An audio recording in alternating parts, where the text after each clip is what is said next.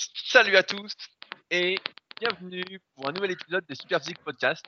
Je suis Rudy et je suis en compagnie de Fabrice. Nous sommes les fondateurs du site superphysique.org destiné aux pratiquants de musculation sans dopage et nous sommes très heureux de vous retrouver aujourd'hui. Salut Fabrice.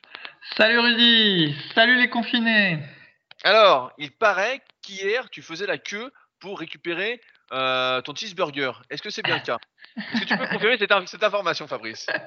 Ah oui, donc tu as vu aussi cette actualité. Donc c'est un truc de fou. Donc avec le confinement, euh, donc euh, des fois tu, lis des témoignages où tu entends des gens qui disent oui, le confinement, ça a changé mon rapport aux choses. maintenant j'ai compris que il fallait être moins matérialiste, plus être proche de la famille, tout ça. Et puis tu te dis que tu te dis aussi que comme les gens ils ont du temps, bah voilà ils se sont mis à cuisiner, ils ont redécouvert euh, les produits frais, euh, la cuisine bien faite, tout ça. Et voilà, et qu'en fait on est en train de vivre un énorme changement de paradigme mondial tout sera mieux et tout le monde sera mieux. tu regardes. Alors déjà, je sais pas si tu as vu, il y a eu une image avec un vol euh, Paris-Marseille. On s'est demandé si c'était un fake news. Mais non, il y a bien eu un vol Paris-Marseille en, avion qui a eu lieu où tout le monde est serré les uns sur les autres dedans et sans masque. Et donc, ils ont c'est un, ouvert. C'est un montage, ça c'est sûr. Euh, non, non, j'ai vérifié, c'est bien, bien vrai. Alors bref, ils ont rouvert euh, quelques McDo, le Drive, en Ile-de-France. Et on s'est dit, ah bah McDo va faire faillite maintenant que tout le monde a compris que l'obésité euh, te faisait développer une forme sévère du Covid-19. Euh, c'est la fin du McDo. Eh bien non, comme euh, moi, tu as vu qu'il y avait parfois jusqu'à trois heures de queue pour aller chercher son Big Mac. Et il y a même tellement de demandes que je crois qu'il y a certains, un, McDo qui avait fait, a mis des restrictions sur les commandes en fait, pour les gens ne pouvaient pas commander absolument tout ce qu'ils voulaient. Incroyable. C'est inadmissible ça. Attends, c'est-à-dire que tu allais au McDo, tu pouvais pas commander toutes, euh, toutes tes frites et tes burgers Alors qu'il y avait les sous Je comprends pas. Attends, attends, c'est n'importe quoi là. Donc imagine Rudy au bout d'un mois de confinement, et eh ben il y a des gens qui entendent qu'un McDo rouvre et en fait qu'ils ont envie de faire, c'est de se dire oh là là, un mois sans Big Mac, vite, allons-y. mais non mais c'est complètement fou parce que je crois que c'est la semaine dernière, ou on en parle presque chaque semaine hein, de toute façon, mais euh, on se disait bah voilà peut-être que les gens moi j'avais espoir en tout cas que les gens prennent plus soin de leur santé, fassent plus attention, euh, se disent bah ouais, on sait que voilà, être en surpoids, manger n'importe quoi, pas faire de sport, voilà, c'est être en mauvaise santé. Et que là, le virus montrait qu'en plus, bah, les effets étaient décuplés quand on était en mauvaise santé. Et je me disais, bah, voilà, les gens vont faire plus attention, euh, au moins un temps, tu vois. Je m'attendais peut-être euh, au moins à un, deux, trois mois, tu vois. Et là, le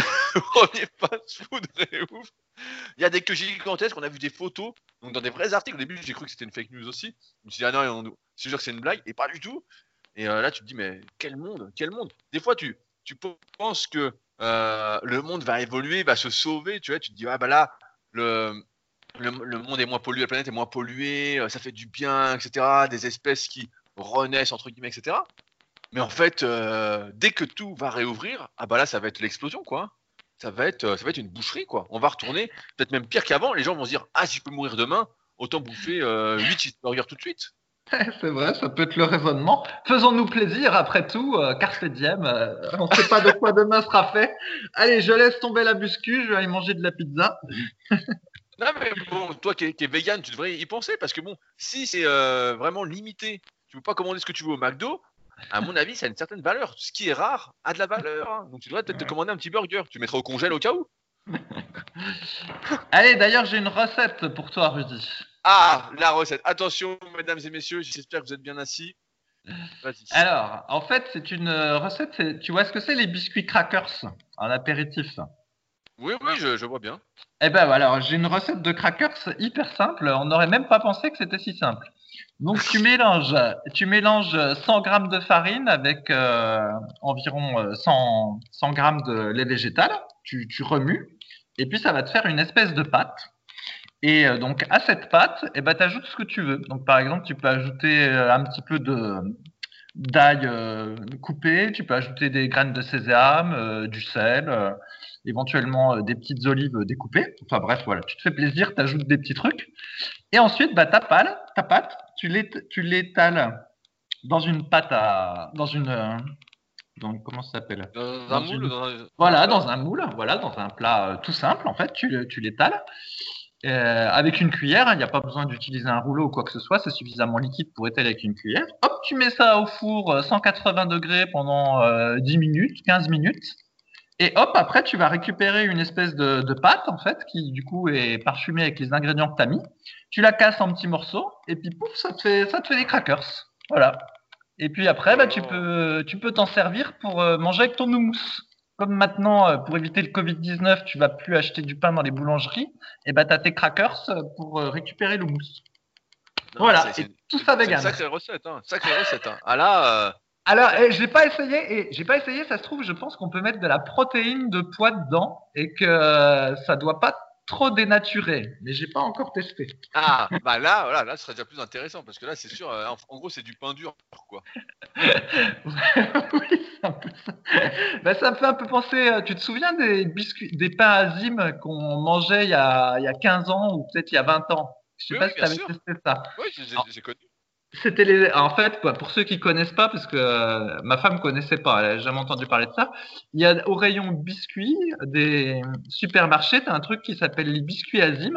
Donc ça a une forme arrondie et en gros c'est juste euh, de la farine et de l'eau et du sel. Et à un moment donné, nous on mangeait ça en collation parce qu'on se disait bon bah ça fait des calories euh, qualitatives vu que c'est de la farine.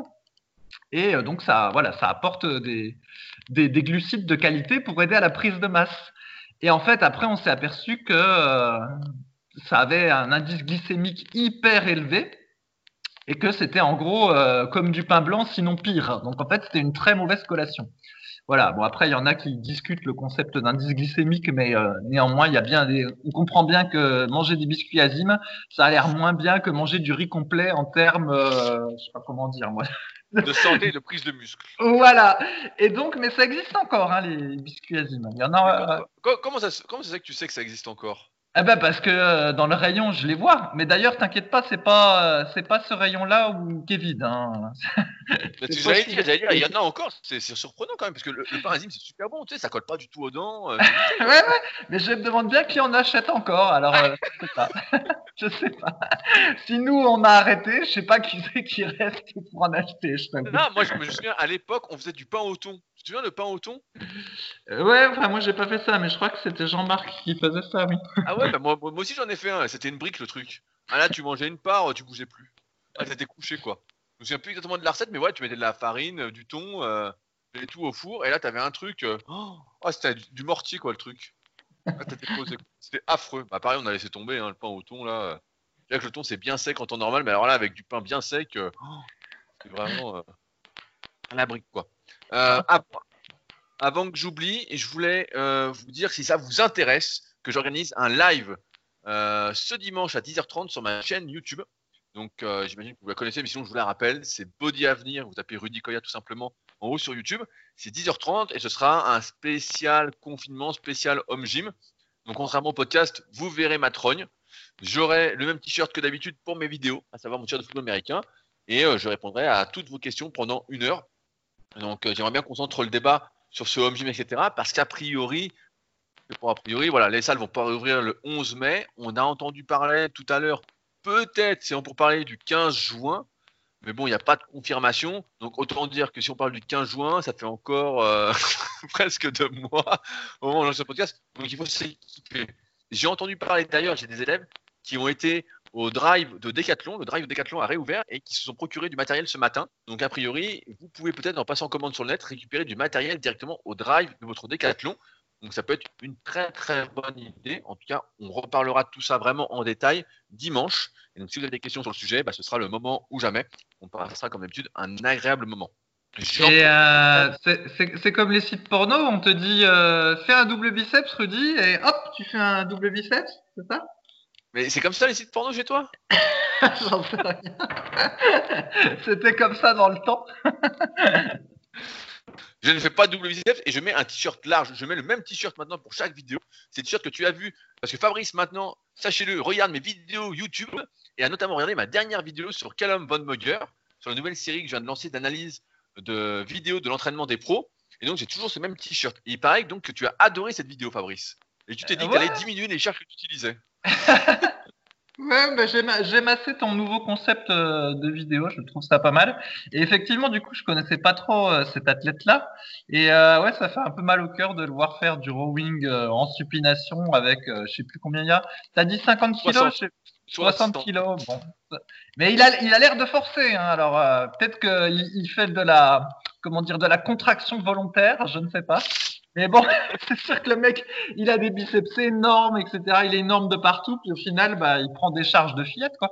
Même ça, le premier exercice, donc il fait des tractions délestées. On aurait pu s'attendre qu'un gars de son gabarit fasse des tractions normales et éventuellement lestées, tu vois. Ou, euh, je sais pas, à la machine à meur avec des tas de poids. Mais des tractions délestées, quand même, on s'y attendait pas. on s'y attendait pas. non, mais moi, pour moi, c'était une surprise, en fait, comme j'ai dit dans la vidéo. Euh, au début, je vois faire la traction, je dis putain, mais il est bien, le gars, il est fluide et tout, t'as nickel. Et d'un coup, tu vois la, pile de contrepoids, tu dis oh, merde. Ah non, mais c'est un sketch. Et euh, j'ai regardé, j'en ai profité, pas comme en même temps, j'ai mis la vidéo, j'ai regardé un peu son compte Instagram et il met pas mal de stories, etc. de son entraînement euh, confinement entre guillemets. Il a pas mal de matos. Et le gars, pareil, il faisait encore du rowing comme ça, 60 kilos en fait. Ah donc, euh, ça montre encore une fois bien que les font vraiment énormément, encore plus, c'est certain. Là, un type comme Calum, c'est sûr que sans produit, bah, il n'existe pas, quoi. Sans produit dopant. Euh. et je me demande d'ailleurs comment ça va finir pour lui, parce que là, euh, on se dit qu'il doit vraiment tout à ça, donc il doit vraiment pas y aller de main morte. Donc, bon. au, moins, il, aura pas au moins, il aura peut-être pas mal aux articulations. Voilà. Bah, il s'est quand même déchiré le biceps, il s'est quand même euh, défoncé euh, le quadriceps, il l'a arraché aussi complètement. Le mec euh, doit être en bien. De toute façon, on l'avait découvert, pour ceux qui se souviennent, on en avait parlé dans Génération Iron 2. Tu sais, c'était le mec qui faisait le clown dans l'escalier là en planche à roulettes. Ah oui, peut-être. Bah, bah, c'est peut-être là que je l'avais déjà vu alors, parce que je me disais bien que sa tête me rappelait quelqu'un. Bah oui. Ouais, ouais, ouais, il faisait le clown dans l'escalier avec un, un, skateboard. Et puis dans Génération, il avait fait un truc Unbroken, pareil, dont j'ai parlé, où dedans, bah, il était euh, le centre d'attraction et on voyait, on se disait putain, mais le type va se tuer, quoi. et il est toujours en vie. Et donc, pour vous teaser, après le live de ce dimanche, ce sera autour de Ronnie Et là, vous allez en prendre plein les yeux. Je me suis régalé à faire la vidéo. Donc, euh, ce sera dans deux dimanches. Donc, n'hésitez pas à suivre sur YouTube, en tout cas, si l'entraînement, si vous souhaitez apprendre de l'entraînement des pros pour euh, mieux vous entraîner. Il y a parfois des trucs vraiment très très intéressants. Euh, il y a toujours des trucs intéressants et parfois il y a quand même plus de conneries que de trucs bien, ce qui permet de relativiser le terme de professionnel dans le milieu du bodybuilding. Ah là là, Rudy, l'homme dont les vidéos YouTube vous font aimer le confinement. C'est mieux que le McDo, je peux vous le dire. Alors, euh, on va attaquer les questions de la semaine et je voulais qu'on se, marre un petit peu. Euh, il y a Mike 29000 qui nous a posé une question hier. Bonjour à tous.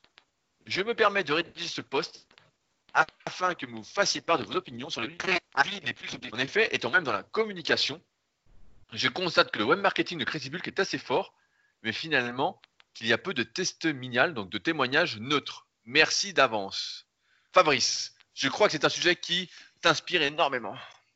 Ouais, mais en fait, Crazy Bulk, c'est un site internet qui vend des, des compléments alimentaires, mais ils ont appelé leurs compléments alimentaires euh, comme des, des médicaments habituellement. Voilà, comme des stéroïdes. Donc, ils ont un truc qui s'appelle, euh, je sais plus, euh, Débol, entre parenthèses euh, Dianabol, et qui est censé être une alternative naturelle et légale au Dianabol. Et en fait, toute leur communication sur le site web, bah, c'est ça, c'est de dire qu'en gros, à la place de prendre des produits dopants qui s'appellent Dianabol et autres nom, et bah tu prends euh, leurs produits à eux, qui sont euh, en gros des super compléments alimentaires qui vont avoir les mêmes effets. Alors les prix sont super élevés et puis ben bon le marketing est franchement douteux et en plus ce qui, m'a étonné c'est que quand tu fais une recherche sur leur euh, tu fais Crazy Bulk avis sur internet et ben tu tombes sur des tas de sites avec des articles gigantesques à propos de Crazy Bulk et tous positifs en fait. Et tu vois plein d'images de leurs produits avec des, espèces de facs. Euh, oui, pourquoi euh, le produit est super, pourquoi Crazy Bulk est génial, etc. Et en fait, ce qu'on comprend, c'est qu'ils ont dû acheter des tas d'articles invités, en gros, pour avoir des backlinks, donc des liens qui renvoient vers leur site web et monter euh, leur référencement internet. Et puis après, bah, le marketing du site, euh, c'est sûr que celui qui n'est pas trop habitué puis qui n'y connaît rien, il se dit ah ben je vais avoir les mêmes effets que les anabolisants sans les effets secondaires. Euh, hop, je rack, j'achète. Puis au final, bah, quand tu regardes la composition des trucs, le machin qui est censé être du dianabol, au final, c'était de la vitamine D3, du magnésium et puis du tribulus. Donc euh, vendu 60 euros le pilulier, donc autant dire que c'est une belle arnaque. Après, bah, ce qui se passe, c'est qu'il y a vraiment tromperie du consommateur. Donc normalement, euh, ça devrait être euh, interdit et réprimé par la DGCCRF. Sauf que bah, la DGCCRF réprime pas tout le monde. Euh, et puis en plus, bah, le site n'est pas français, donc euh, malgré qu'il y ait l'extension.fr, c'est pas une société française, donc du coup on peut rien faire contre eux et c'est comme ça que bah, je pense qu'ils doivent euh, qu'ils sont populaires et qu'ils doivent bien gagner leur vie ces gens-là. Mais voilà. non mais moi je les connaissais pas donc faut dire que je regarde pas vraiment ce que fait la concurrence ou même pour la concurrence, mais trucs comme ça. Après, je suis abonné à Musculaire Développement, donc euh, je vois donc magazine américain que je reçois encore malgré le confinement, et je suis d'ailleurs très surpris de ça, mais je reçois toujours. Donc il vient d'avion depuis les États-Unis, et euh, dedans il y a beaucoup beaucoup de suppléments qui ont des noms qui s'apparentent aux stéroïdes anabolisants, donc ça m'étonne pas trop, et euh, qui ont des prix vraiment démesurés. Ils font encore d'ailleurs la pub pour la protéine carnivore. Alors s'il y en a qui me suivent depuis très très longtemps, ils se souviennent peut-être d'une vidéo que j'avais fait où j'avais testé la protéine carnivore qui était de la protéine de bœuf en 2010 donc qui était la marque qui sponsorisait euh, Kai Green à l'époque, euh, et qui vendait ça hors de prix. Vraiment, c'était genre 900 grammes, 50 euros ou un truc du style. Euh, la protéine était bleue quand on la mélangeait. Oh putain, tout était mis du côté marketing. Et c'était hors de prix, alors que c'était une vraie saloperie, quoi. avec le recul, bah, à l'époque, on réfléchissait un peu moins. C'est vraiment pas un truc à prendre, la protéine de bœuf en poudre. Mais tout ça pour dire que ça fait longtemps que les marques peu scrupuleuses utilisent des noms euh, farfelus pour tromper le consommateur et que, Fabrice euh, voulait parler de ça, mais aujourd'hui sur le net, euh, il y a très très peu de personnes encore qui écrivent leurs propres articles, notamment sur les gros sites. Souvent, ils commandent des articles, si vous écoutez Leadercast, vous êtes déjà au courant, mais qui commandent des articles, par exemple, à Madagascar, qui demandent des articles de 5, 10 000 mots. On peut choisir, en fait. Il y a des gens qui écrivent exprès, qui vont regarder tout ce qui se fait sur le net et qui vont faire une sorte de compilation pour le référencement. Euh, après, c'est plus ou moins bien, il y a des avantages, des inconvénients. Mais euh, c'est vrai qu'il y a beaucoup de ça et c'est pour ça que dans nos articles, en tout cas dans ceux qu'on écrit sur Superphysique ou ceux qui sont sur mon site ou même sur musculation-calter.fr, le site de Fabrice, mais en fait, dans nos articles, c'est les nôtres et on met beaucoup euh, de notre expérience, on essaie que ça sente la vie, etc., pour que ceux-ci ne soient pas copiables et soient vraiment des vrais articles. C'est assez facile de dénicher de, faux articles, comme là, euh, avec Crazy En fait, euh, il y a toujours avantages, inconvénients, et là, il n'y a que des avantages, donc ça n'existe pas quoi. Ouais, mais attends, mais là c'est encore un peu différent parce que il y a plusieurs stratégies. Soit as un site web et puis tu n'as pas envie de produire le contenu, bon c'est un peu bizarre, mais admettons. Et du coup, bah tu vas commander des articles euh, que tu espères à peu près qualitatifs euh, à Madagascar ou en France chez des journalistes euh, plus ou moins spécialisés. Ou alors il y a sinon ce qu'a fait Crazy Bulk, qui est en gros l'équivalent des publics reportages dans les magazines. Tu vois, comme quand tu ouvres un magazine féminin, des fois as des, tu vois des pages tu as l'impression qu'en fait, c'est le magazine qui donne son avis sur, je sais pas quoi, un produit anti-rides, alors qu'en fait, c'est euh, L'Oréal qui a acheté la page et puis que euh, la page ressemble à un vrai article, alors que c'est pas un vrai article. Et en fait, ce que fait Crazy Bulk, c'est ça, ils vont acheter des articles devant dire du bien d'eux euh, sur des sites tierces. Et il est peut-être même probable que ce sont eux-mêmes qui mettent les articles en question, en fait. Donc simplement, ils achètent la, la pause, si on peut dire. Donc c'est des, des, publicités déguisées, quoi, dit autrement. Et c'est vrai qu'il y en a beaucoup, beaucoup. Et donc euh, des fois, ça prend le nom de article invité. Voilà, c'est un peu, c'est comme euh, public reportage. Voilà, ça fait un nom sympa. Ben, article invité, ça fait un nom sympa. Alors qu'en fait, le procédé est, est assez douteux, en fait, quand on y pense. Donc tout ça pour dire que si vous souhaitez des bons compléments alimentaires qui vous prennent pas pour des cons et qui vont prendre soin de votre santé et qu'en plus qui sont pas chers parce que les personnes qui ont cette marque de compléments rognent sur leur marge, rendez-vous sur superphysique.org slash nutrition. et d'ailleurs, j'ai vu un truc rapidement sur le coronavirus, vite fait, que euh, ceux qui étaient donc en surpoids euh, avaient plus de chances d'avoir des effets secondaires du coronavirus et avaient plus de mal à s'en débarrasser parce qu'ils auraient de mauvaises bactéries dans l'intestin. Euh, donc je me souviens plus exactement de l'article, mais tout ça pour dire que au début du corona, je parlais du super biotique, etc., en disant voilà, c'est important pour l'immunité de prendre soin de sa flore intestinale. Bah là, euh, il semblerait que ce soit vraiment, vraiment le cas, que ce soit confirmé. Euh, donc, moi, je prends super biotique depuis. D'ailleurs, j'ai vu qu'on avait changé de boîte. Je sais pas si tu as vu ça, Fabrice. on a changé de boîte pour super biotique. moi, je suis ça de loin, donc je ne fais pas attention aux boîtes. Et donc, bah, j'en prends tout le temps. Et je ne peux que vous conseiller d'en prendre dans cette lutte contre les virus qui souhaitent nous attaquer. En plus, bien évidemment, de faire attention à votre alimentation et de ne pas vous ruer au McDo dès que c'est ouvert. Oh là là, redis le nouveau Didier Raoul. Alors, c'est plus la chloroquine, c'est le superbiotique maintenant. Je demande à ce qu'une étude soit faite sur le superbiotique. Ah, attends, j'appelle, euh, j'appelle le président Macron. Il va venir te rencontrer. Entre deux bronzages, entre deux séances de bronzage, il arrive. ah. Alors, voilà pour cette question euh, sur Crazy Bulk. On a une autre question qui m'intéressait. C'est une question de Mirs. Bonjour à tous. Euh, cela fait longtemps que je lis sur ce forum sans jamais avoir pris le temps de m'inscrire. Alors voilà, j'ai 30 ans, je fais 1m95 pour 93 kg. Je pratique la musculation depuis 4 ans à raison de 4 fois par semaine. Mon problème est que de, il n'y a pas marqué l'âge, mais jusqu'à 27 ans, j'étais obèse. Je pesais 125 kg. Mon gras était localisé dans les pectoraux et le bas-ventre, ce qui n'est pas top pour un mec. Après ma perte de poids rapide, 20 kg de perdu en moins de 3 mois en bannissant tous les glucides, je ne sais pas si c'est bien, mais je ne connaissais rien d'alimentation, et perdant 1 kg tous les deux jours, j'étais tellement content que je laissais faire les choses. 4 ans plus tard, mon indépendance mètre, donc les balances qui mesurent le taux de gras, indiquent 20% de matière grasse, et j'ai toujours des seins et du ventre, alors que habillé, je parais bien. Pensez-vous que je dois passer par la liposuction? J'ai vu un chirurgien et un endocrinologue, cela me paraît le seul moyen. Merci de me dire vos avis et désolé si je ne suis pas au bon endroit. Fabrice, toi qui commences à avoir le ventre qui pousse, qu'est-ce que tu peux nous dire? Alors, eh ben, en fait, il dit qu'il euh, a encore du gras sur les pectoraux puis sur le, bas-ventre, donc et qu'il a peut-être 20% de taux de matière grasse. Bon, avec toutes les réserves sur ses balances, un pédance mètre qui, euh, en général, raconte que des conneries. Mais mettons que s'il a encore du gras sur les pectoraux, ça veut dire qu'il est probablement encore gras et que très probablement, en continuant euh, à maigrir, mais de manière plus intelligente et en faisant du cardio et de la muscu, il doit pouvoir continuer à perdre et euh, ce qu'il a sur les pectoraux et puis ce qu'il a sur le ventre. Après, ce qui se passe, c'est qu'effectivement, on a eu plusieurs cas d'obèses sur le forum qui perdent. Et puis après, en fait, ils ont parfois la peau se retend pas. Et du coup, bah, ils se retrouvent avec un espèce d'amas de peau qui pendent alors que bah, ils sont plus trop gras.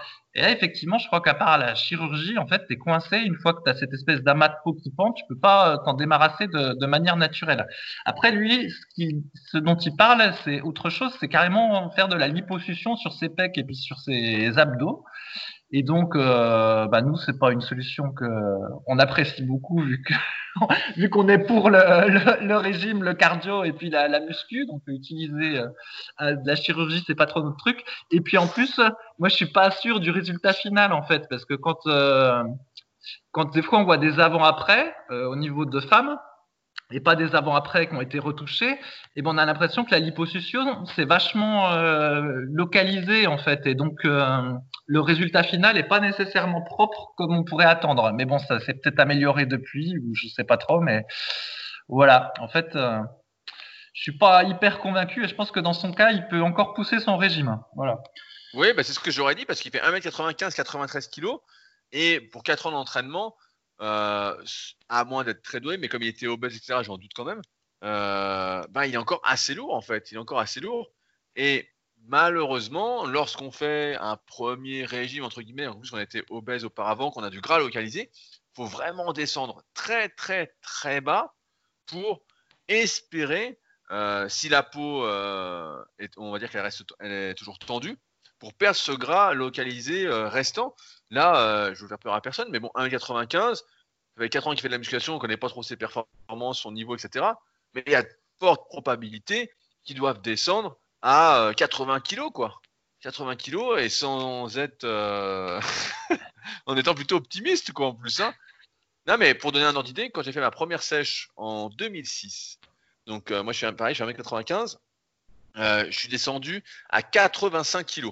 Donc c'est les photos pour ceux qui euh, ont déjà vu ma vidéo d'évolution euh, sur YouTube, donc Bodycoya Bodybuilding Evolution sur YouTube, en 2006, donc 5 ans, je fais 1,95, 85 kg au bout de 5 ans d'entraînement à fond. Et donc il y a peu de chances que notre ami n'ait que 5 kg de moins à faire pour avoir le taux de sèche que j'avais à l'époque. Et donc, il n'y a qu'en étant super sec comme ça qu'il aura pu se gras localiser. Donc ouais, ça demande énormément, énormément de travail.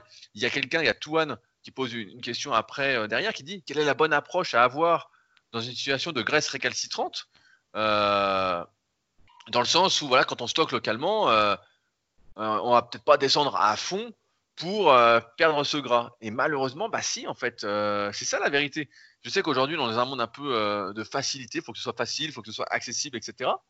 Mais la vérité, c'est ça. Après, quand on stocke du gras localement, forcément, il y a des origines génétiques, il y a l'hérédité, il y a ce qu'on a mangé auparavant, il y a les efforts qu'on fait, etc.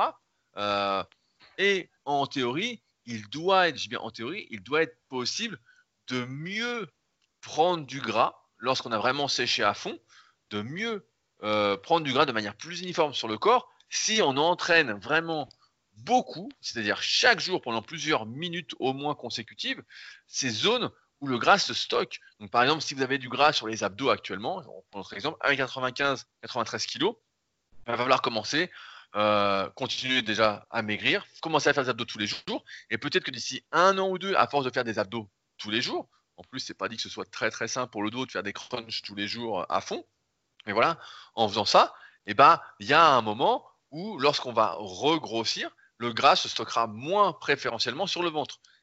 Ici bien, tout ça, c'est en théorie, parce que on sait que le gras, en général, se loge aux endroits où la circulation se fait moins bien, parce que tu as des récepteurs, ce qu'on appelle des récepteurs adrénergiques, notamment les alpha-2, qui vont provoquer une vasoconstriction, donc une restriction de la circulation sanguine à ces endroits-là, qui va favoriser le stockage et euh, défavoriser le déstockage en cas de régime.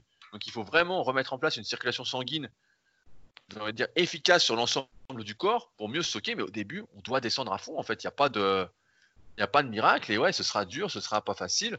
Euh, mais c'est malheureux. Moi, j'aime bien dire, j'aime bien dire, je sais pas si j'aime bien dire, mais c'est, euh, on paye toujours les erreurs qu'on a fait auparavant, en fait. C'est tout. Euh, tu vois, Tuan dit après, tu vois le, le topic. Le problème, c'est que quand on est en déficit calorique, même limité progressif, on pénalise l'intensité de ces séances, on limite l'évolution de ces cycles de progression. Et on pénalise alors la prise de muscle. Et ça, ce serait uniquement à cause d'une seule zone qui dit le bas des abdos. Bah ouais, en fait, ouais, ouais. En fait, les conneries que tu as fait auparavant, malheureusement, bah euh, tu les payes, tu les payes, et euh, il va falloir de, en théorie encore une fois, de longs mois, euh, peut-être de longues années, en fonction du temps depuis lequel tu as ce gras localisé, pour déloger ça. Et donc une volonté vraiment à toute épreuve. On voyait à l'époque, et là comme je pas mal de vidéos de pro, je peux te le dire, tu as même des mecs qui marchent deux fois par jour sur le tapis en contractant les fesses à chaque pas euh, pour vraiment avoir les fessiers striés. Donc deux fois par jour, ils font 45 minutes de marche sur leur tapis en serrant les fesses. Donc tu te rends compte, une heure et demie, euh, ils font ça pendant des mois, des mois, des mois, des mois pour avoir les fessiers striés. En plus, ils prennent des produits dopants, en plus, ils sont au régime à fond, en plus, ils font la muscu à fond, etc. Donc imagine bien que, euh, oui, le, régime, c'est pour ça que on recommande pas de faire des prises de masse extrêmes, on recommande pas de prendre du gras pour prendre du gras, on recommande de faire attention euh, lorsque l'on grossit, à pas grossir trop vite. CF, nos articles sur la prise de masse sur Superphysique euh, et sur rudicoya.com. Mais c'est pour justement éviter au maximum d'avoir à faire des régimes difficiles, des régimes restrictifs en termes de calories, euh, qui durent longtemps. Parce que oui, pendant ces périodes-là, bah, la progression est vachement dure, on, plus, on se blesse plus facilement, on est beaucoup plus fragile. donc il faut absolument éviter d'avoir, surtout si on n'est pas compétitif, on n'a pas besoin d'être ultra sec, d'avoir des périodes où on doit manger beaucoup moins que ses besoins. C'est pour ça que au début, une bonne stratégie, par exemple, si on lance un régime, ça peut être juste de rajouter du cardio pour augmenter ses dépenses caloriques sans réduire son alimentation. Certes, on sera un peu plus fatigué, mais euh, ça permettra de perdre du gras progressivement grâce à cette augmentation des dépenses. Plutôt que de réduire l'alimentation, surtout en plus si on mange déjà pas beaucoup, là on va vraiment pas manger beaucoup. Mais euh, on n'est pas du tout pour la liposuction. Nous, on est pour euh, mériter ses progrès.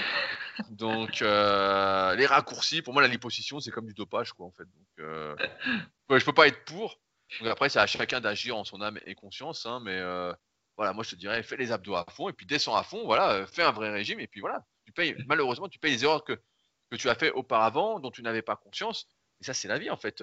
Si tu payais jamais tes erreurs, ce serait trop beau, quoi. Alors oui, pour certes, la vie est un peu injuste, tu vas dire, personne ne te l'avait dit, mais tu le savais qu'il fallait pas aller au, McDo quand ça réouvrait. ça me fait penser à une blague qui est pas tout à fait liée, mais donc euh, quand à un moment donné je m'entraînais en salle à côté de chez moi et en fait euh, il y avait un type qui avait repéré que j'avais pas de cheveux. Et donc euh, plusieurs fois il m'interpellait puis il me disait ah oui euh, bah moi avant euh, j'étais comme toi j'avais pas de cheveux et regarde comme je suis devenu etc puis effectivement le type il avait des cheveux. Et donc je vais dans les vestiaires à la fin de mon entraînement et en fait le type me poursuit et il me dit que il avait il avait de la calvitie et que il est allé en Turquie euh, se faire mettre des, des, implants euh, capillaires. Donc, tu vois, ils prennent des, des cheveux que tu as derrière la nuque et puis ils te les mettent euh, en haut du front. Et ils commencent à tout m'expliquer, à me dire, je sais plus combien il en avait eu, 1000 euros, trajet compris, etc. Tout s'est bien passé. Et il monte sur son smartphone les avant, après, etc. de son truc. Et, euh, et, du coup, je dis euh, oui, oui, mais moi, ça m'intéresse pas tout ça en fait, parce que je me rase les cheveux avec le rasoir et en fait, je suis content de ne plus aller chez le coiffeur, etc. J'ai pas envie d'en ravoir des cheveux. Et bref, et le type ne cessait de me dire mais si, mais si, faut que t'ailles, tu verras, c'est bien. Et du coup, du coup, voilà, cette histoire de liposuction, ça lui fait penser. Parce que du coup, je me demandais, Rudy, quel était ton avis euh, éthique sur le sujet? Est-ce que aller se faire mettre des implants capillaires en Turquie, est-ce que c'est mériter ses cheveux ou pas mériter ses cheveux? Est-ce qu'il y a du mérite dans les cheveux, Rudy? Hein? Est-ce que ta coiffure, tu la mérites ou tu ne la mérites Je sais pas, si on te prend des poils de cul et qu'on te les met sur la tête, je pense que tu les mérites. Je pense que là, ça va être dur à porter. Mais euh, sinon, euh, non, mais après, ça, c'est des cons. Je veux pas présent dans le débat, mais c'est moi, c'est pas des trucs. Euh, si un jour je deviens chauve, bah, je me rase la tête comme toi. En fait, je suis pas euh, à ce point-là euh, porté sur les cheveux ou quoi. Et, non, mais après, s'il y en a que ça dérange, bah, qu'ils se me permettre. C'est comme là, la liposuction. Moi, je ferai pas. C'est pas quelque chose que je vais conseiller en tant que coach, etc. Moi, je vais plutôt promouvoir l'effort, sa santé, voilà, d'assumer en fait, tout simplement, et pas de fuir ses erreurs. En fait, d'en apprendre ses erreurs, et voilà. Et puis là, en plus, il y a quelques solutions qu'on a données, quelques pistes en tout cas. Donc là, pour les cheveux, euh, je sais pas. Euh, le mec, t'avais, qu'à lui vendre une casquette super physique. Euh, Et alors, Rudy, mode confession, toi, tu le stockes où ton gras? Quel gras? bah, je sais pas, le qui est caché sous le t-shirt que tu mets dans toutes tes vidéos YouTube depuis quelques temps. coup, je me mets des photos. Putain, tu suis plus mon compte Instagram, je suis déçu. Ah eh mais attends, je les vois tes photos, Rudy, mais qu'est-ce qu'il me dit? Euh, Tu sais, dans le temps, pour dater les photos, il fallait prendre la photo avec le télé 7 jours. Comme ça, tu savais que c'était une photo de la semaine. Moi, je sais pas si ta photo elle est récente ou si c'est pas une vieille qui date de quand t'étais sec. Non, là, c'est des vraies photos, là, c'est les photos du moment, entre guillemets. C'est des photos qui ont une semaine ou deux, là, que je mets à chaque fois. Mais euh, non, mais sinon, moi, quand je stocke, bah, je stocke euh, un peu sur le bas-ventre et un peu les poignées d'amour, entre guillemets. Parce que forcément, euh, les abdos, j'en fais un petit peu. Bah, tu vois mon cas d'entraînement, voilà, j'en fais un peu, mais c'est pas le truc que je vais faire tous les jours non plus. C'est pas le truc sur lequel je vais m'acharner. Et les obliques, pareil, tout comme les lombaires, c'est pas des zones que je vais irriguer entre guillemets tous les jours. Donc forcément, je prends dans ces zones-là. Après, moi, j'ai toujours les cuisses très très sèches. Franchement, j'ai jamais les cuisses grasses. J'ai toujours les cuisses vraiment méga sèches. Euh, les bras, pareil, les épaules. Au début, quand j'étais plus jeune, j'avais toujours les bras peu découpés, euh, pas de veines dessus, etc. Et maintenant, avec les années, bah, ça fait presque 20 ans. Hein, euh, les bras restent secs en fait. Franchement, je m'entraîne. On a l'impression, si tu me vois en débat, je dis, bah, le type est sec quoi. Je dis assez sec et puis bon, le ventre, bah, un peu moins en ce moment vu que je suis un peu plus lourd. Mais euh, ça me permet de faire des séances de folie, comme tu peux le voir, Fabrice. Où je suis énorme après mes séances. Et quand la semaine dernière, je crois que j'en ai parlé, j'avais pris du super pump. J'avais fait le dos et cette, cette semaine, j'en avais pas pris parce que je voulais pouvoir faire ma séance. Et j'étais vraiment monstrueux, quoi, Fabrice. Des fois, je me fais peur. Des fois, je me dis, c'était pas possible. Je me dis, je suis prêt pour Olympia. Mais Rudy, tu sais que tout le monde qui s'entraîne, qui est un petit peu sec, à la fin de sa séance d'entraînement, il a toujours l'impression d'être magnifique. Tout le monde a l'impression d'être énorme et magnifique après la fin de sa séance d'entraînement. Et à chaque fois, on se dit ah si ça pouvait rester comme ça. Bah comme je... non, mais... ouais. Vas-y. T'allais dire comme? Euh, J'allais dire, j'allais dire. Comme je dis euh, à Karine, en fait, après la, qui est ma femme, je dis après la séance d'entraînement, en fait, tu te vois comme tu étais euh, il y a dix ans auparavant. Et quand tu te lèves le matin et que tu vois euh, les cernes que tu as en te levant, tu te vois comme tu seras dans dix ans plus tard, mais en temps normal. T'es sympa avec ta femme, toi, hein, eh Non, mais je parle pas d'elle, je parle de moi, en fait. Je parle de moi. Oui, oui, bien sûr, bien sûr. On a compris que t'étais misogyne, Fabrice. moi, quand je, moi, quand je me lève le matin, comme je suis encore jeune, moi, je me trouve, euh, comme le matin, en plus, moi, je mange beaucoup la journée, donc le soir, je suis un peu plus rempli, je suis un peu gonflé, etc. Le matin, je suis assez sec, quoi, et je me dis, putain, on dirait un super héros, quoi. Eh ouais, ouais. Je me dis vraiment, ça pouvait rester comme ça tout le temps, euh, nickel quoi. Eh oui, parce qu'en général, le matin, on voit mieux ses abdos, et donc euh, on avait tous constaté ça. Donc euh, on supposait que c'était lié à la déshydratation nocturne, et puis je sais plus, je crois que c'est dans la méthode de la biais 3 où ils disent aussi que c'est le fait d'avoir été couché pendant toute la nuit. du ah coup, apparemment, ton, ton, ton hydratation serait mieux répartie, et du coup, ça explique que quand tu te lèves, euh, on verrait mieux tes abdos. Donc déjà, il y a la déshydratation normale plus le fait que ton eau serait mieux répartie. Alors je sais pas si l'explication est valable, mais le fait est qu'en général, euh, c'est le matin qu'on voit le mieux ses abdos. Oui, et puis en plus, si tu fais des grosses séances, tu es vraiment euh, tout gonflé de glucides, quoi. et donc, tu es énorme. Tu es énorme avec la taille fine, et là, tu es vraiment un super héros. c'est vraiment le, le, jackpot. Mais donc, je me pose une autre question. Est-ce qu'on ne devrait pas plutôt vivre allongé, en fait? Comme ça, on ne ferait jamais rétention d'eau. c'est ça, ouais. Et eh ben moi, puisque tu me poses la question, en fait, moi j'ai tout stocké euh, sur les obliques. Et c'est vrai que quand on regarde euh, les photos, là, donc j'ai une série de photos euh, d'une vingtaine d'années, je crois, sur le site Team Superphysique. Et ben on voit que quel que soit si je suis un peu plus gras ou un peu moins gras, ben, on voit toujours qu'en fait sur les obliques, bah, il y a une espèce de petit bourrelet. Alors moi, je me suis toujours consolé en disant que très probablement j'avais le, le grand oblique euh, musclé qui devait pousser un petit peu euh, cet amas de gras et donner euh, l'illusion que j'ai des poignées d'amour. Mais ça, je ne sais pas si, si c'est un artifice mental ou si effectivement j'ai des très bons obliques. non, mais de, de, de mémoire, t'as jamais trop fait les obliques de toute façon. Bah, de toute façon, que, comment tu veux les faire, les obliques euh, Tu vas pas bah, faire avec, avec des exercices risqués ouais, non, tu peux pas. Les flexions latérales, euh, ça te démonte. Bah, je dit, j'en ai fait un peu des flexions latérales. Bah, alors, c'est drôle parce que moi, j'aimais les faire parce que ça me gonflait le trapèze, en fait. Ah le, fait le, fait de tenir l'altère et tout ça, en fait, ça me gonflait le trapèze. Donc, euh, des fois, je faisais des flexions latérales pour les trapèzes. Euh, je plaisante un peu, mais c'est vrai que ça me fait gonfler le trapèze. Mais bon, c'est beaucoup trop risqué pour le dos, donc jamais j'en ai trop fait.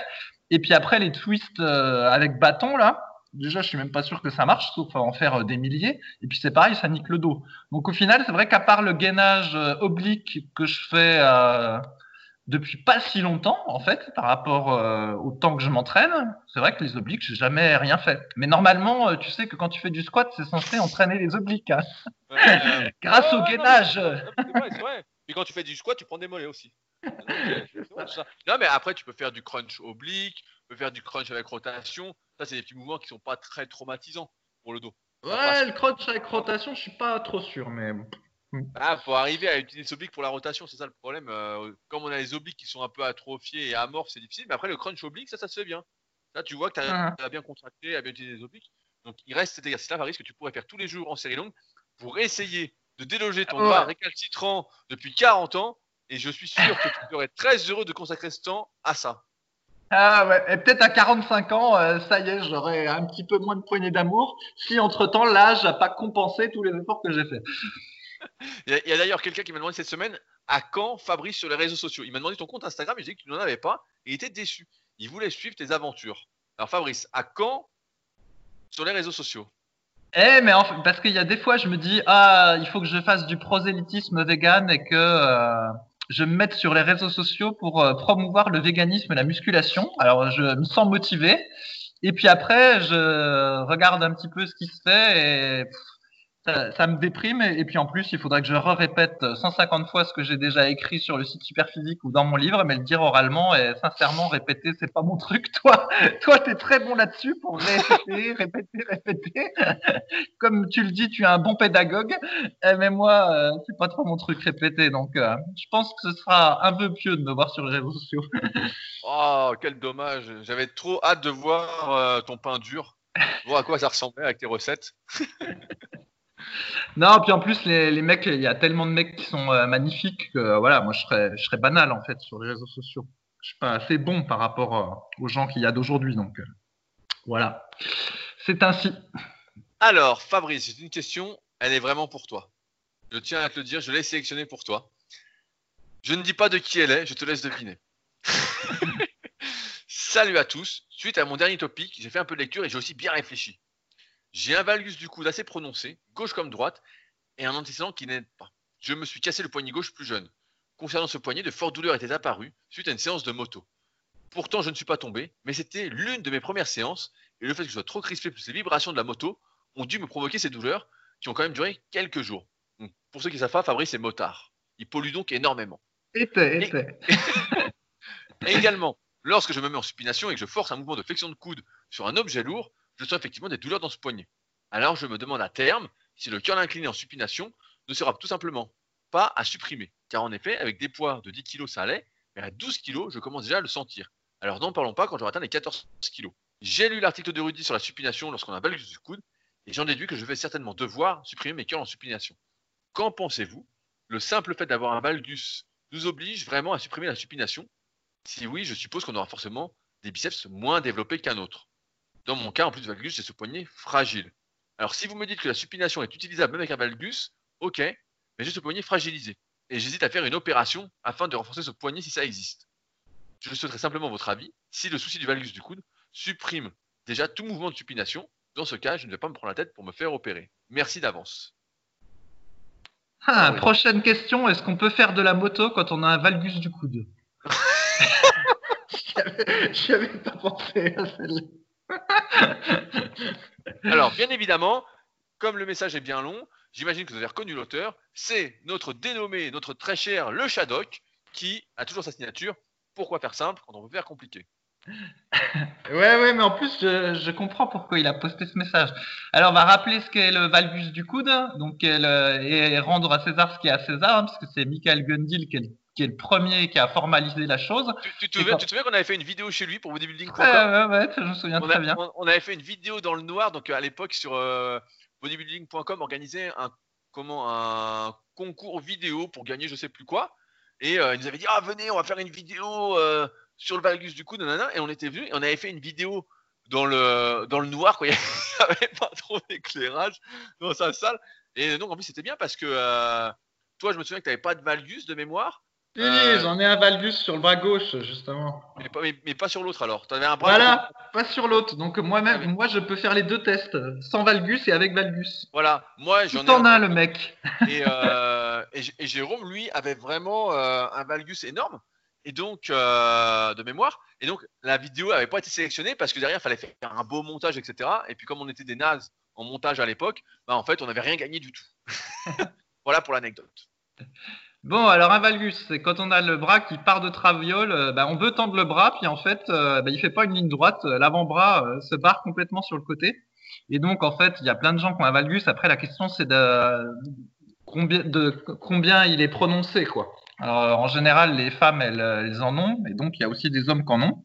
Et donc, moi, ce qui est rigolo, c'est qu'au niveau du bras droit, j'en ai pas, et au niveau du bras gauche, j'en ai un qui est euh, assez prononcé. Et donc, quand euh, j'étais jeune, j'avais même pas trop conscience de ce truc-là. Je faisais mon curl barre droite, euh, euh, parfois en trichant comme un cochon. Bah, il se passait rien, j'étais content. Je faisais mes tractions à la barre fixe en supination, il se passait rien, j'étais content. Et puis, bah, au fur et à mesure des années, effectivement, bah, j'ai fini par avoir des douleurs au niveau du poignet gauche, donc celui du bras qui a le valgus, et parfois des douleurs au coude, mais surtout au poignet.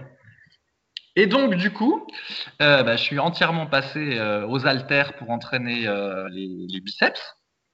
Et, mais même avec haltères, en fait, eh ben, quand je forçais trop, la supination était douloureuse. Et donc, voilà, même avec haltères en supination, ça n'allait pas. Et donc, du coup, eh ben, je suis passé sur tous mes exercices euh, en prise marteau, tous mes exercices pour les biceps. Mais effectivement, le problème, c'est que, bah, comme euh, chacun le sait maintenant, euh, c'est les habitués qui écoutent le site, qui écoutent nos podcasts ou qui ont lu nos livres, eh ben, en fait, la prise marteau est pas. J'ai peut-être dit prise. Voilà, je sais plus si j'ai dit prise pronation, prise marteau. Donc, c'est prise marteau. Pas marteau.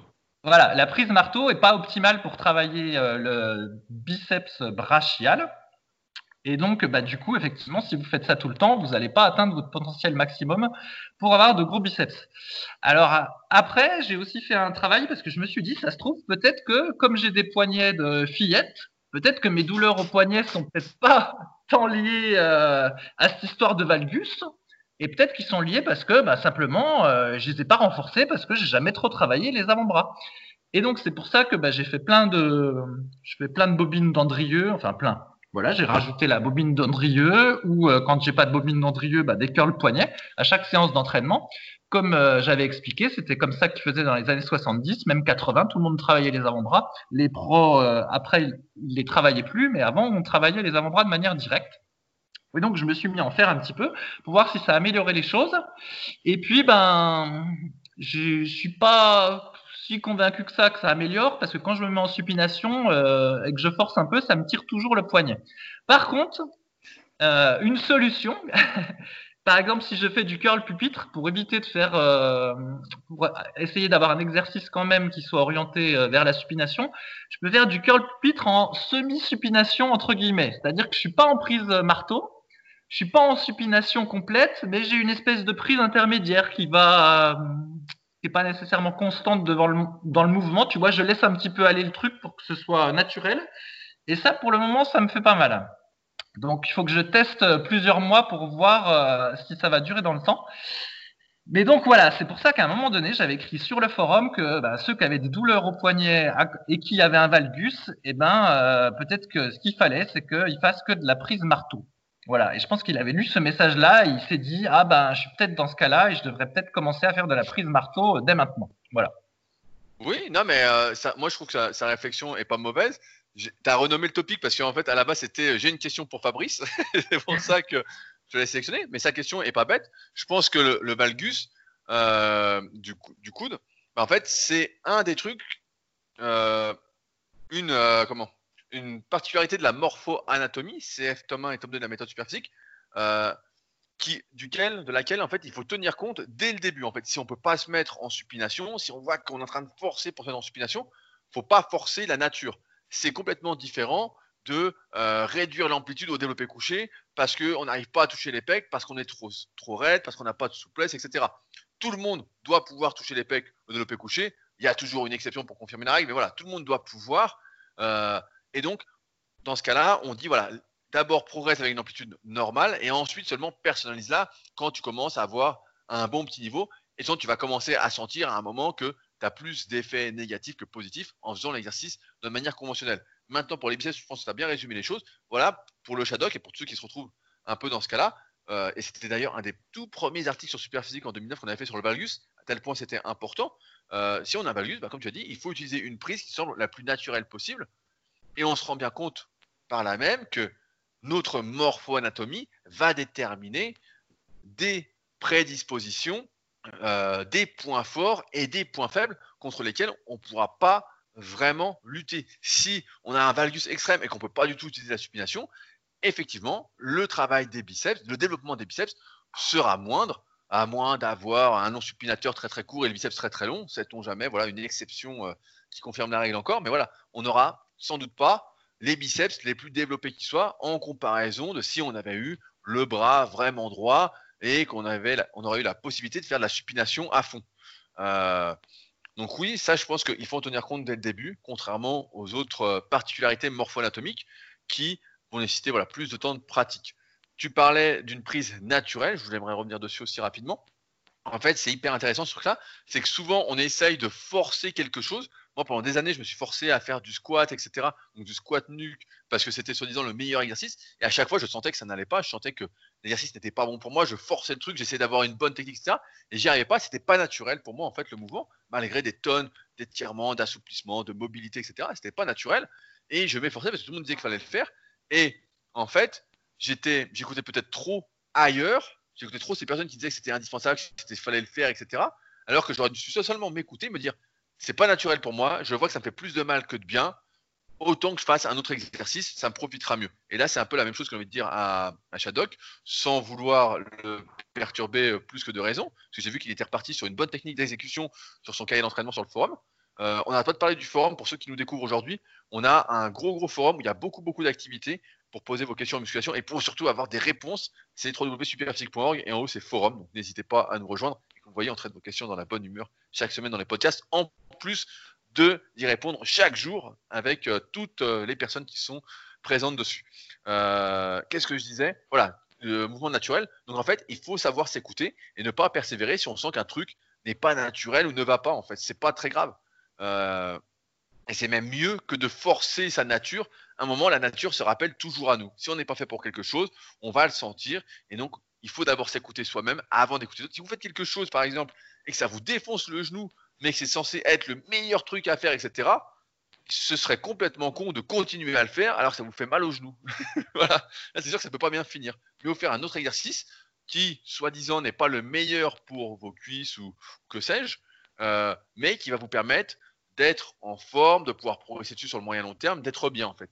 Et ça, ce sera un bon exercice pour vous. C'est toute la notion de l'exercice magique que je développe dans le tome 3 de la méthode super physique et qui est extrêmement importante où il faut en fait trouver ces exercices à soi, la bonne façon de les exécuter progressivement, à part cette histoire de Valgus. C'est pour ça que c'était une bonne question et que je voulais la sélectionner.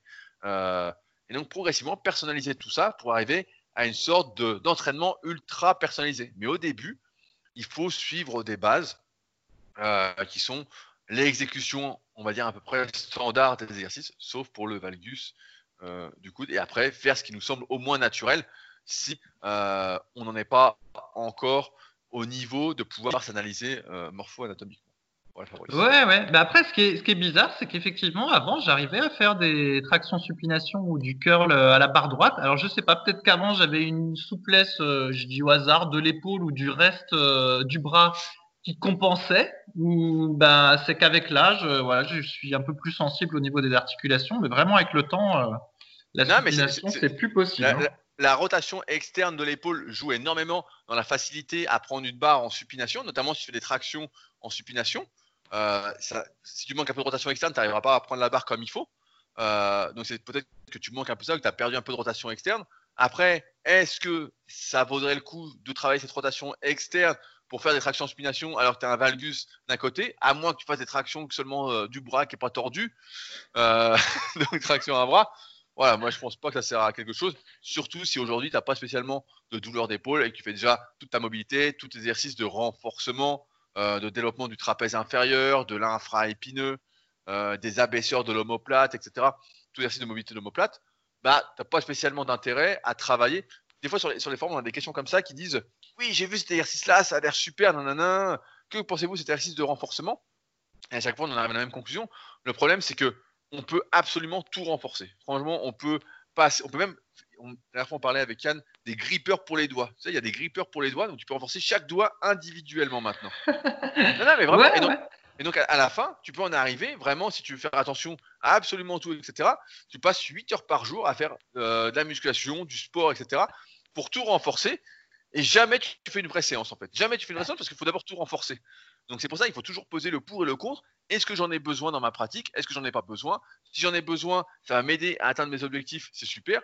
Pareil, hein, moi je vois pas mal de mecs qui font de la mobilité sur les réseaux sociaux. À chaque fois, je vois les types, putain, c'est bien et tout. Puis euh, les mecs font la pub, ouais, ma formation ceci, tiens, faites ci, nanana. Et après, je me dis, est-ce que j'en ai besoin? Est-ce que ça va m'aider à prendre plus de muscles, à être plus fort, etc. La vérité, non. Et ça va m'aider à avoir moins de douleur. Bon, avec le soleil, la chaleur et tout, j'ai zéro douleur, donc euh, je suis en béton. Mais euh, est-ce que ça va m'aider voilà, à long terme, etc.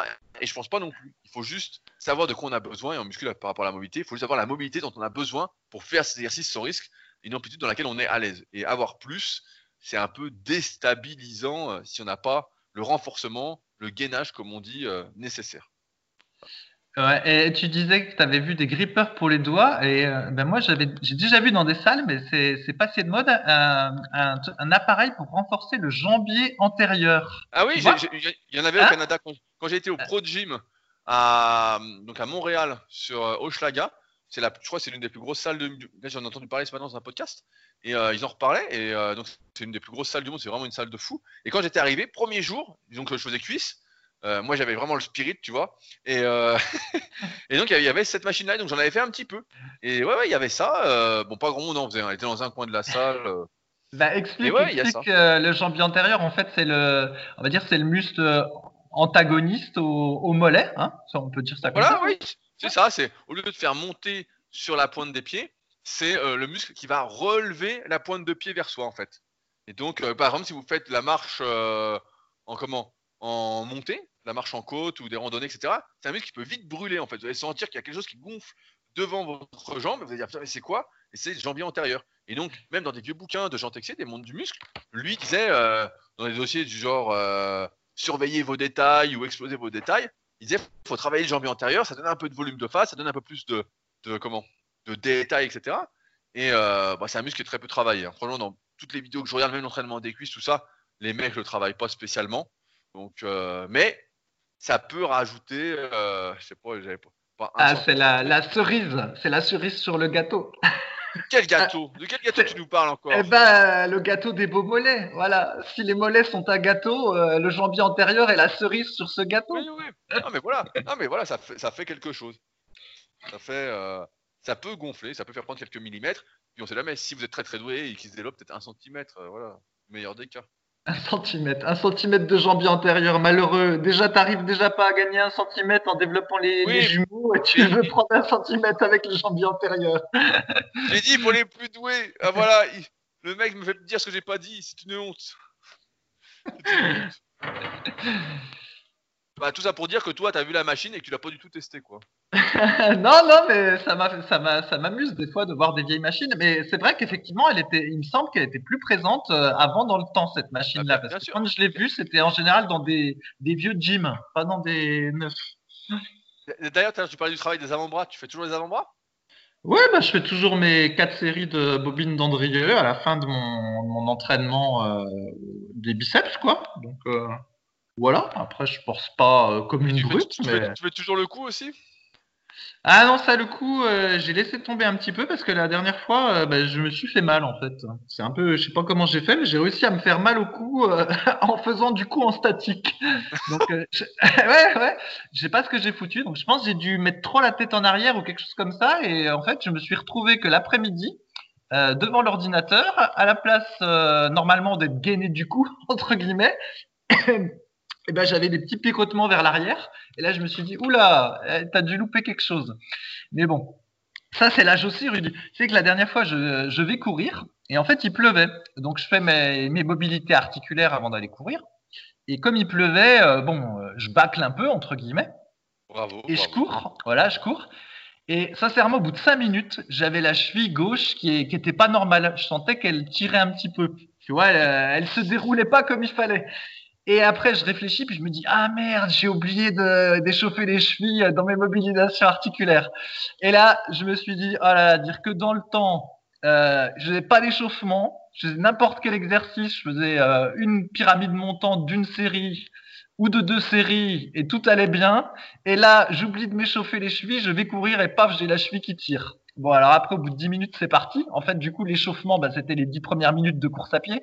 Mais bon, c'est pour te dire que le moindre truc euh, mal fait, le moindre euh, oubli de mobilité ou le moindre étirement qui n'est pas fait, et eh ben au final, ça me tire. C'est ça la, quarantaine. Ça, ça, ça, a l'air intéressant de vieillir. Franchement, ça m'a l'air d'être une expérience à vivre quand même. chaque fois que tu m'en parles, même en antenne, je me dis vivement que j'ai 40 ans. voilà. Mais quand tu fais tout bien, euh, tout va bien. Mais effectivement, faut, faut pas oublier des trucs. Alors quand euh, des fois je pense à des gens euh, qui ont la quarantaine et qui ont passé 20 ans derrière l'ordi sans faire rien du tout, eh ben tu m'étonnes qu'ils doivent avoir mal partout. Hein, je veux bien croire. Bah bien bientôt tu en seras réduit à devoir échauffer tes doigts, à gripper tes doigts, à faire du gripper avec tes doigts pour pas avoir mal aux doigts. et, eh, eh, rigole, rigole, mais dans euh, le Delavier, euh, le méthode Delavier 3, euh, Michael Gundil dit qu'il faut échauffer ses doigts. On les échauffe pas assez. Oui, mais je sais pas si. Moi, j'ai pareil, j'ai une anecdote là-dessus. Je sais pas si tu te souviens, la première fois moi que je l'ai vu, tu l'avais invité au Justin. Donc là, on allait faire des restos. Et tu, je sais pas si tu te souviens, il avait les doigts tout gonflés.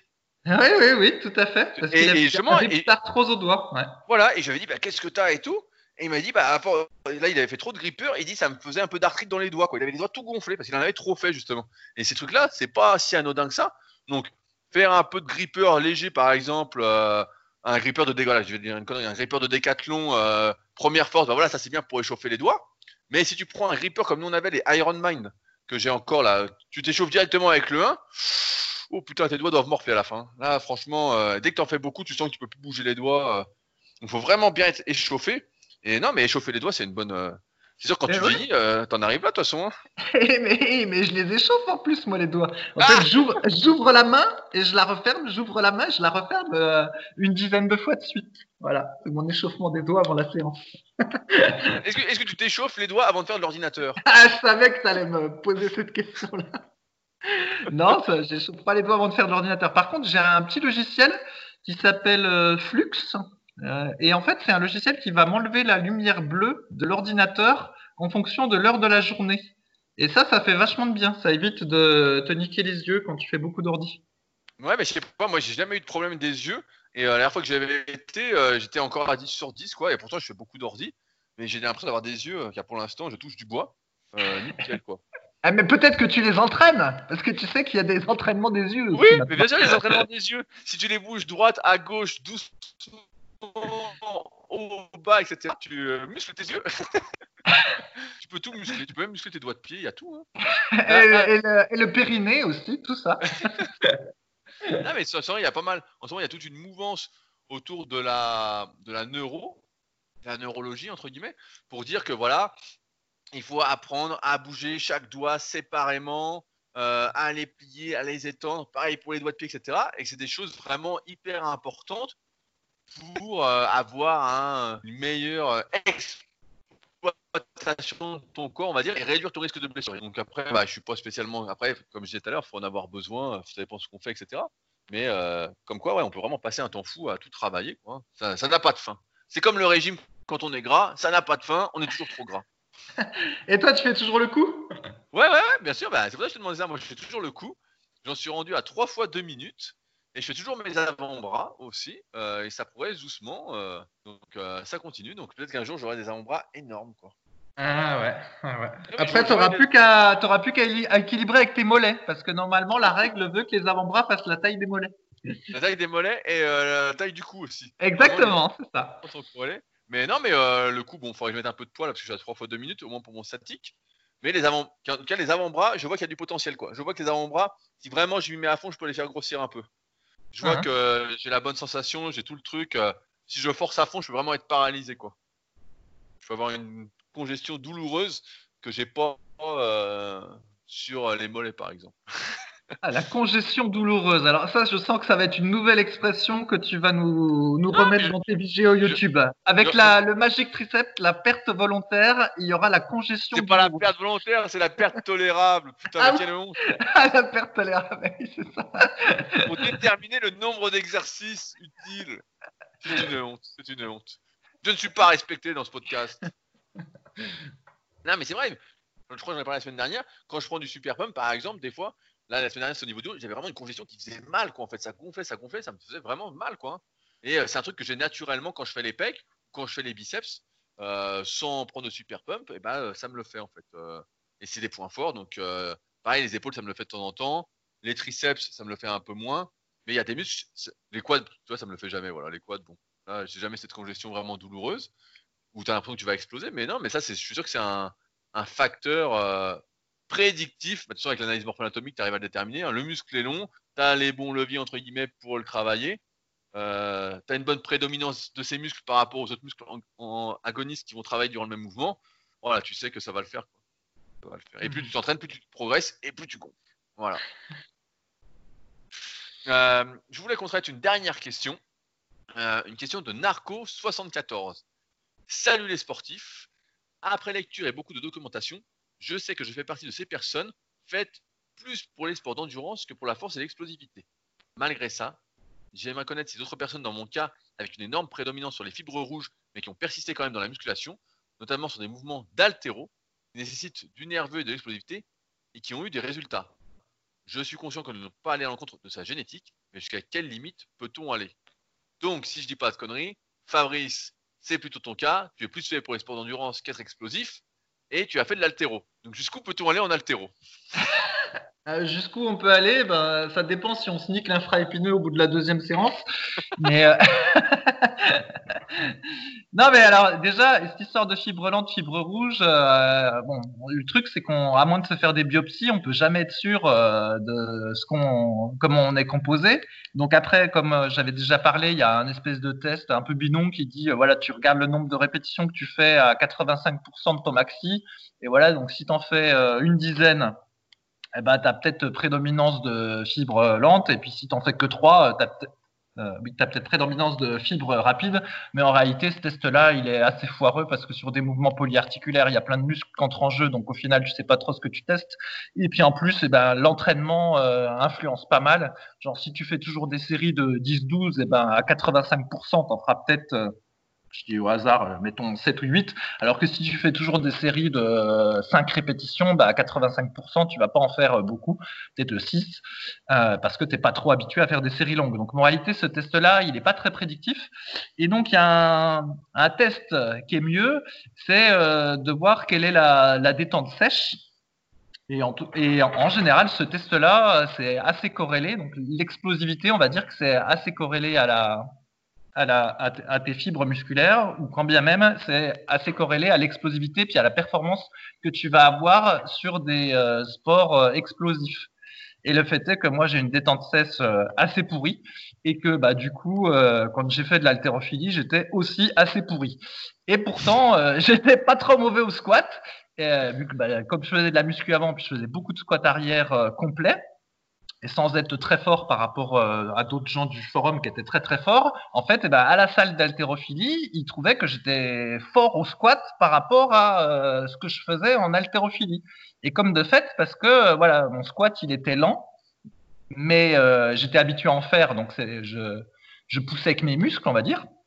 Mais par contre, voilà, quand il fallait faire un geste d'haltérophilie, ben, j'étais lent et je n'avais pas l'explosivité nécessaire pour euh, que la barre prenne de l'élan et qu'au final, euh, je sois aidé par l'élan pour monter la barre. c'était complètement musculaire mon effort et en réalité, j'avais une perte de merde dans l'altéro.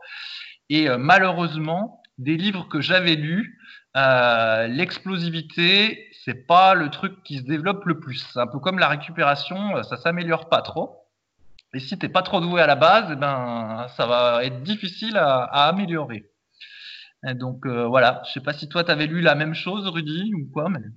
Ouais, moi, bah, j'arrive à voir un peu avec mes élèves, en fait, à force de les coacher, entre guillemets, s'ils ont plus une prédominance euh, fibre lente, entre guillemets, fibre rouge, ou fibre blanche, fibre rapide, dans le sens où tu arrives vite à savoir si tu es explosif ou si tu es lent, quoi. Tu vois bien, euh, et comme tu l'as dit, l'explosivité, c'est comme la vitesse, la marge de progression est assez minime. Je me souviens dans les bouquins sur la vitesse que j'ai, notamment de Gilles Cometti, euh, de mémoire, hein, si je dis pas de conneries, c'était améliorable que de 10 à 15% avec de l'entraînement.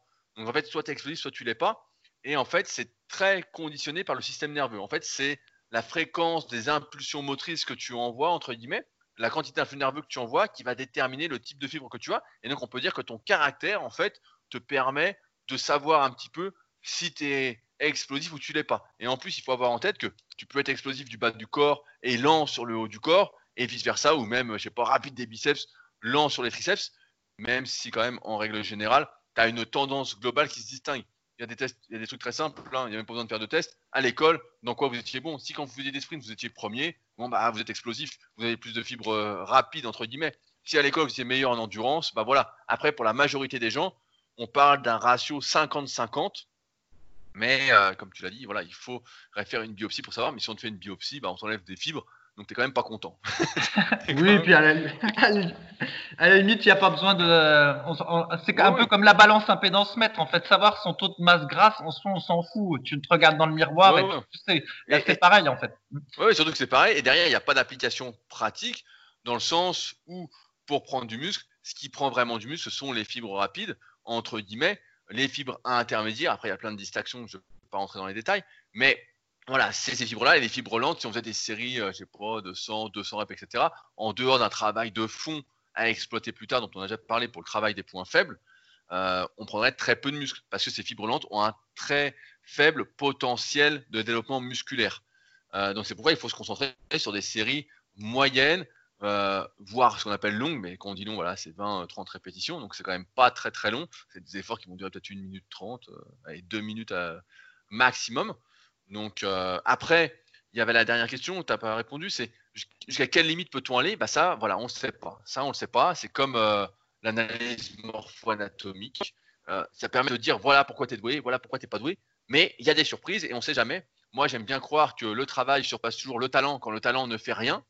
Euh, mais que si tu n'as pas le talent à la base et qu'en plus tu travailles pas, bah, tu n'as rien. Maintenant, si tu as le talent et que tu travailles, bah, tu vas aller beaucoup plus haut.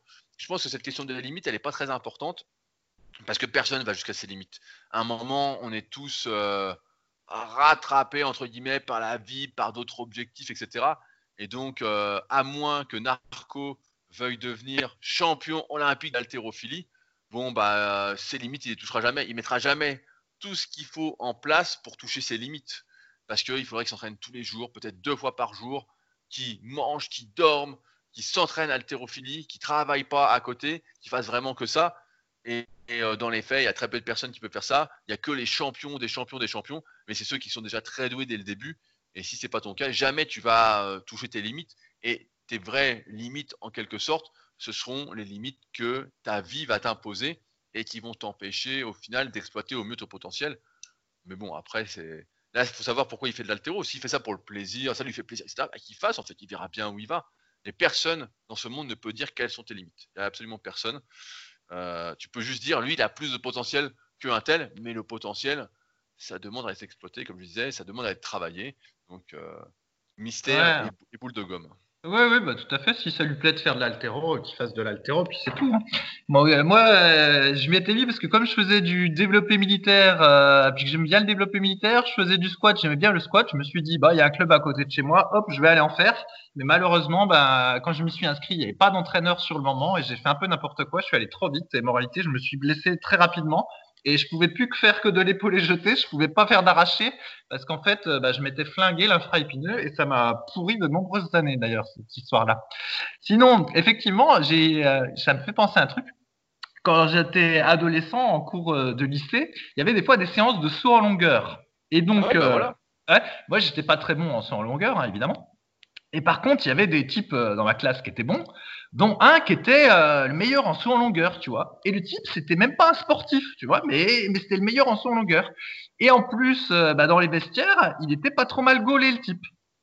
Et donc, euh, je disais, mais c'est dingue, tu vois, t'as un physique pas mal, est-ce que tu fais des pompes, tout ça? Parce qu'à l'époque, moi, je faisais du karaté, donc je faisais quand même plein de pompes au karaté, c'est comme ça, tu fais des pompes, des abdos, des trucs, mais sauf que, bon, moi, j'étais gaulé comme un cure-dent sec. Et donc, et donc, lui, me dit, euh, ben, je fais de la batterie. Je dis, euh, quoi, tu fais de la batterie? Il me dit, ben, je, suis fan de batterie, donc chez moi, je suis une batterie et je tape avec les bâtons, etc. Et je sens que ça travaille les muscles. Et je dis, bah allez, euh, tu te fous de ma gueule. Mais en fait, le type, le type, en fait, il était doué. Voilà, c'était, euh, si jamais on croit au mésomorphe, ectomorphe et endomorphe, mais on n'y croit pas parce qu'on sait que c'est une connerie. Mais toujours est-il que voilà, quand tu le voyais, tu disais, ah bah lui, c'est un, c'est un mésomorphe, tu vois. Et le type, rien qu'en faisant de la batterie chez lui, eh ben, il avait réussi à développer plus de bras et plus de pecs que moi qui faisais mes pompes au karaté. Voilà. Et il était le meilleur euh, au saut, au saut en longueur. Voilà, et donc toujours est-il que très probablement ce gars-là, effectivement, s'il s'était mis à un sport d'explosivité, moi du sprint ou je sais pas quoi, eh ben il aurait été euh, très bon. Voilà, et effectivement, c'est comme ça. La, question que tout le monde se pose pour euh, finir ce podcast, c'est est-ce que tu t'es mis à la batterie juste après? Je ne suis pas mis à la batterie, je me suis mis à la muscu, Rudy, pour rattraper mon retard. Mais malheureusement, tous ces gens-là, je ne sais pas ce qu'ils sont devenus. Mais j'en ai croisé euh, deux, trois. Évidemment, tout le monde s'est dispersé, mais j'en ai croisé deux, trois par la suite et euh, ils étaient plus skinny fat que mésomorphes, si je puis m'exprimer ainsi. Donc, avec le temps, euh, j'ai quand même, euh, je suis quand même repassé devant. En tout cas, ah bah, à, à, 40 ans, on a le corps qu'on mérite. À 20 ans, celui qu'on hérite. Voilà. Ah, c'est pas mal, c'est pas mal. Ouais. C'est un peu ça. Ouais. Ce sera donc la phase de la fin. On espère que ce podcast vous a plu. Euh, si jamais vous souhaitez nous aider, on est presque à 400 commentaires sur l'application podcast d'Apple. On est à 396. Donc si quatre âmes charitables voulaient bien se donner la peine de prendre deux minutes pour qu'on ait ce petit chiffre rond de 400, ça fait toujours plaisir. Donc merci à vous d'avance. Euh, si vous avez des questions, comme je l'ai dit tout à l'heure, les forums Superphysique sont là pour ça. Et si vous souhaitez en savoir plus sur notre travail, rendez-vous sur superphysique.org à partir duquel vous pourrez accéder au site plus spécifique de Fabrice sur les haltères, musculation-avec-haltères.fr ou à mon site rudicoya.com où vous trouverez un nombre incalculable d'articles. J'en ai encore écrit la semaine dernière. Je ne m'arrête plus, Fabrice, j'ai oublié de te le dire. Euh, je ne m'arrête plus. J'ai du temps, je profite du confinement. Donc j'écris, j'écris, j'écris. Donc vous allez découvrir des articles références, en plus de voir tout ce que je propose. Et moi, c'est toujours la remontada pour mon site musculation-alter.fr là. Avec le confinement, euh, je vends des e-books comme des petits pains. Hein. Ah bah, tu vas peut-être plus bouffer du pain dur alors. Allez, sur ce, on se retrouve la semaine prochaine pour un nouvel épisode. Salut. Allez, salut.